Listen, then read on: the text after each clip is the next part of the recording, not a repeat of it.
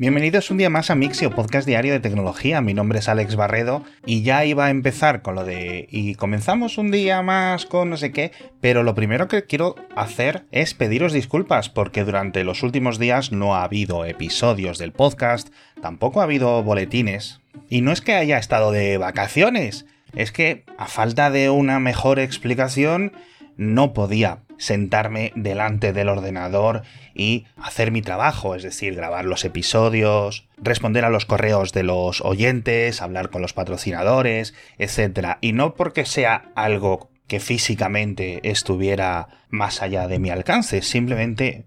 mi cerebro no daba mucho más de sí. Y bueno, no sé realmente cuántos de los oyentes eh, sabéis que desde hace bastantes, bastantes años padezco de depresión y otros trastornos que lo suelen acompañar y desde hace aproximadamente unos dos años estoy con un tratamiento médico muy efectivo que yo creo que sí habréis notado un ritmo más constante y mucho más apariencia de normalidad en el podcast comparado a lo que hacía hace mucho tiempo. No sé muy bien por qué. Estas últimas semanas los medicamentos no están o no habían sido todo lo efectivos para contener todo esto y me tiraba el día básicamente siendo una especie de caparazón de mí mismo. Dicho lo cual, eh, yo ya me encuentro bastante mejor, bastante más recuperado, con muchísimo más ánimo. Han sido unas semanas un poco raras, en las que todo se hacía bola, ¿no? Me sentía mal por no publicar el episodio y hacer mi trabajo, luego me sentía mal porque tengo un trabajo increíblemente agradecido y no era capaz de hacerlo cuando en realidad no era para tanto y digamos que se iba convirtiendo en, una rueda, ¿no? Ya sabéis un poco cómo funcionan este tipo de temitas neuronales. Y ya sabéis que no me gusta nada hablar mucho de mí, no sé si os he aburrido, pero quería comenzar con estas disculpas y al menos esta explicación. Y la verdad es que durante los últimos días que no ha habido episodio, han ocurrido muchísimas cosas francamente muy interesantes. De hecho, yo creo que la noticia del verano es este LK 99, que no necesitáis que venga yo y os los descubra, porque lo habréis visto hasta en los telediarios, en todo tipo de prensa, durante los últimos días, este polémico candidato a material superconductor que han presentado unos científicos coreanos. Lo importante no es tanto que sea superconductor, que de esos hay muchísimos, la gracia es que, según sus experimentos, era un superconductor a temperatura y presión ambiente, de hecho, por encima de los 100 grados centígrados. Es un material muy complejo, como la mayoría de donde se investigan dentro de esta rama de la ciencia de materiales y francamente a día de hoy no sabemos muy bien lo que está ocurriendo. Me gustaría llegar y deciros, oye mira, que sí, que es real, o que no, que no es real, definitivo, pero realmente, aunque la abrumadora mayoría, este gran consenso eh, científico a día de hoy no consigue replicarlo, pues tendremos que esperar eh, me parece que a octubre, cuando en principio debería de salir el artículo científico definitivo porque, como digo en el boletín, eh, un superconductor a temperatura ambiente es la piedra filosofal del siglo XX y del siglo XXI. Llevamos eh, ciento y pico años con esto. Es uno de estos grandes avances científicos barra de ingeniería que siempre parece que está como a 10, 20 años y que, jolines, podría revolucionar tantas y tantas y tantas industrias y yo creo que nuestra sociedad de arriba abajo, si fuera real, escalable y producible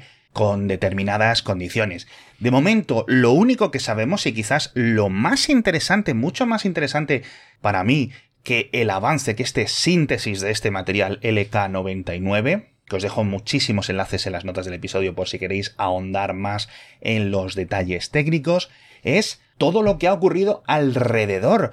Un montón de desinformación científica en redes sociales, un montón de conspiraciones, un montón de debates de prejuicios y que yo no sé en qué va a acabar esto, pero una de las pocas cosas que tenemos claras es que en unos años vamos a ir al cine a ver la película de LK99 y de todo este desarrollo. En fin, mm, seguimos hablando de materiales porque el conglomerado coreano Lotte va a construir una fábrica de láminas de cobre para coches eléctricos en España, en concreto en la provincia de Tarragona. Esperan que esté finalizada para 2025 y esperan que tenga una capacidad inicial de 30.000 toneladas al año de este tipo de componentes. Ya digo, son las láminas de cobre de las baterías de los coches eléctricos. No todas las baterías, obviamente, pero es la segunda gran fábrica de este conglomerado fuera de Corea. Eh, la primera fue una en Malasia y no sabíamos realmente si esto iba a ocurrir porque en principio todas las apuestas iban a que estuviera en Estados Unidos, así que es muy interesante por múltiples motivos. Lo primero por la ambición de la escala de esta fábrica. Lotte quiere que de sus fábricas salgan el 30% de estos componentes a nivel mundial y según los cálculos de sus proyecciones, desde esta fábrica de Tarragona saldría aproximadamente el 5-6% de la producción mundial. Entonces, con el avance de los coches eléctricos, unos coches eléctricos que de media pues pueden tener fácilmente 50, 60, 70 kilogramos de cobre, muchísimo cobre, no todo está en estas láminas en las baterías, aproximadamente quizás el 50%, pero es un avance industrial eh, muy importante. Y por otra parte, me pregunto yo, ¿Por qué Tarragona? Si en toda esta parte de la península no hay minas de cobre, las grandes minas de cobre de la península ibérica están en la otra punta, están en Andalucía, están en Galicia, tampoco hay un tejido cercano que lo explique y, oye, es significativo. Comentaba que esta es la segunda fábrica de lote fuera de Corea, pero es que además es la segunda fábrica de láminas de cobre para baterías de coches de toda Europa. De hace unos meses, bueno, creo que realmente en 2021, otra empresa coreana, la gente de Solus, construyó una en Hungría, ya está en operaciones, pero es de mucha menor envergadura. Así que, francamente, una sorpresa tanto a nivel tecnológico como industrial. Nos vamos al espacio porque también durante estos dos días han ocurrido dos hechos completamente fascinantes. El primero fue la pérdida de conexión y la recuperación de dicha conexión con la sonda Voyager 2. Creo que eso fueron unos 16 días, entre comillas, de terror, en los que por un error en un comando, la sonda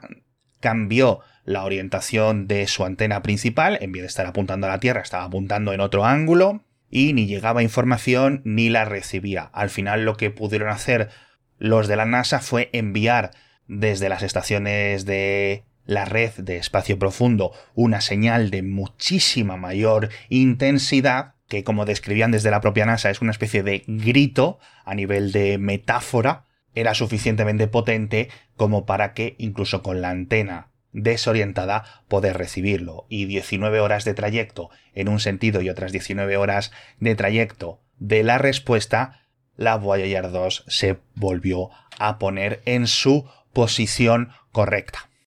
Y lo que también está en su posición correcta es el telescopio espacial Euclid, que está también en este punto L2 de Lagrange, junto con el James Webb. Creo que también está por ahí el telescopio Gaia, y ya nos ha enviado Euclid las primeras imágenes de calibración. Ha sido apenas un mes de trayecto, pero ha sido un proyecto muy largo, muy costoso para la Agencia Espacial Europea, 11 años de desarrollo, y este telescopio espacial va a complementar, además de ser vecino del James Webb, un montón de sus observaciones, porque tienen objetivos bastante distintos, precisamente de objetivos porque son de angular, eh, de gran apertura, los del Euclid, es decir, puede capturar grandes áreas del cosmos a la vez y el objetivo final es crear un mapa tridimensional y en constante actualización de los diferentes elementos de galaxias, estrellas, nebulosas, etcétera, que hay a nuestro alrededor. Así que a nivel científico va a ser increíble. Las primeras observaciones reales comenzarán en unas semanas, pero vaya, que nos ha tocado la lotería con estos dos grandes telescopios espaciales que han sido muchos años esperándolos, pero al final han salido bien y durante los próximos 5 o 10 años van a hacer grandes descubrimientos. Hablando de cámaras, nos venimos a la Tierra porque me he encontrado con un informe de la industria japonesa de cámaras digitales que están muy contentos porque eh, la recuperación del turismo a nivel global después de la pandemia del coronavirus les está viniendo muy bien porque están vendiendo muchísimas, muchísimas cámaras de estos nuevos modelos sin espejo, tanto Nikon como Canon, como Sony, etcétera, con lo que esperan poder recuperar un poco del terreno que se ha perdido con el smartphone. Al final son cámaras con una gran calidad, pero que no ocupan tantísimo como las de hace 10, 15 años y quizás mucho más importante, no pesan tanto. Entonces nuestros móviles de hoy en día son geniales, las cámaras, las lentes, etcétera, pero al final la calidad que tienes con una de estas cámaras y la paulatina bajada de precio de esta tecnología, pues eh, esperan que las vuelva a popularizar. Obviamente no creo que lleguemos al nivel de hace 20 años, pero sí es cierto que puede haber una corrección. Por cierto, hablando de smartphones, un canal de YouTube eh, polaco, pero vamos que no necesitáis hablar polaco para entenderlo, está intentando romper un Galaxy Z Flip 5 en directo, abriéndolo y cerrándolo, abriéndolo y cerrándolo constantemente y de forma manual, sin prisa, pero sin pausa, como se suele decir. Y cada poco van rotando las personas que están ahí delante de la cámara, pliqui, pliqui, pliqui, pliqui, a ver hasta cuándo la pantalla plegable sigue funcionando y llevan más de 300.000 pliegues, no sé cuantísimos días emitiendo en directo y la pantalla sigue funcionando muy por encima de las garantías que ofrece Samsung. Entonces, ilustra muy bien, de nuevo, en este caso, lo que está avanzando esta tecnología. No es la primera vez que lo hacen, el hace año y medio lo hicieron con el Z Flip 3 y creo que consiguieron más de 400.000 cierres antes de que dejara de funcionar eh, los controles táctiles, la pantalla se seguía encendiendo, pero no hacía nada cuando pasabas con el dedo.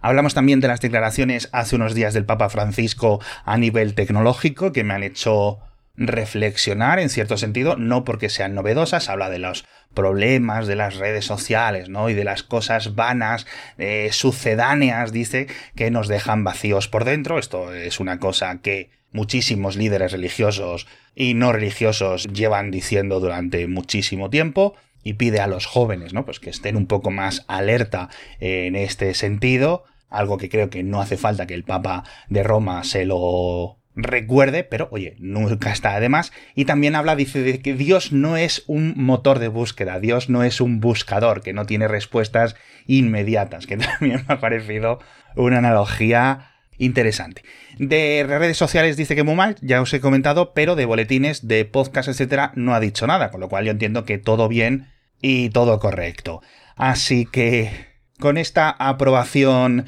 tácita del mayor líder religioso del planeta, nos despedimos. Hasta mañana tenéis algunas cositas más en las notas del episodio, dándoos de nuevo las gracias por estar conmigo un episodio más de Mixio y agradeceros especialmente a todos los que durante estos días habéis estado preguntando por si había ocurrido algo, tanto en redes sociales como por correo, por vías privadas, etcétera, lo cual, pues como siempre os digo, me hace muchísima, muchísima ilusión que os preocupéis tanto por mí.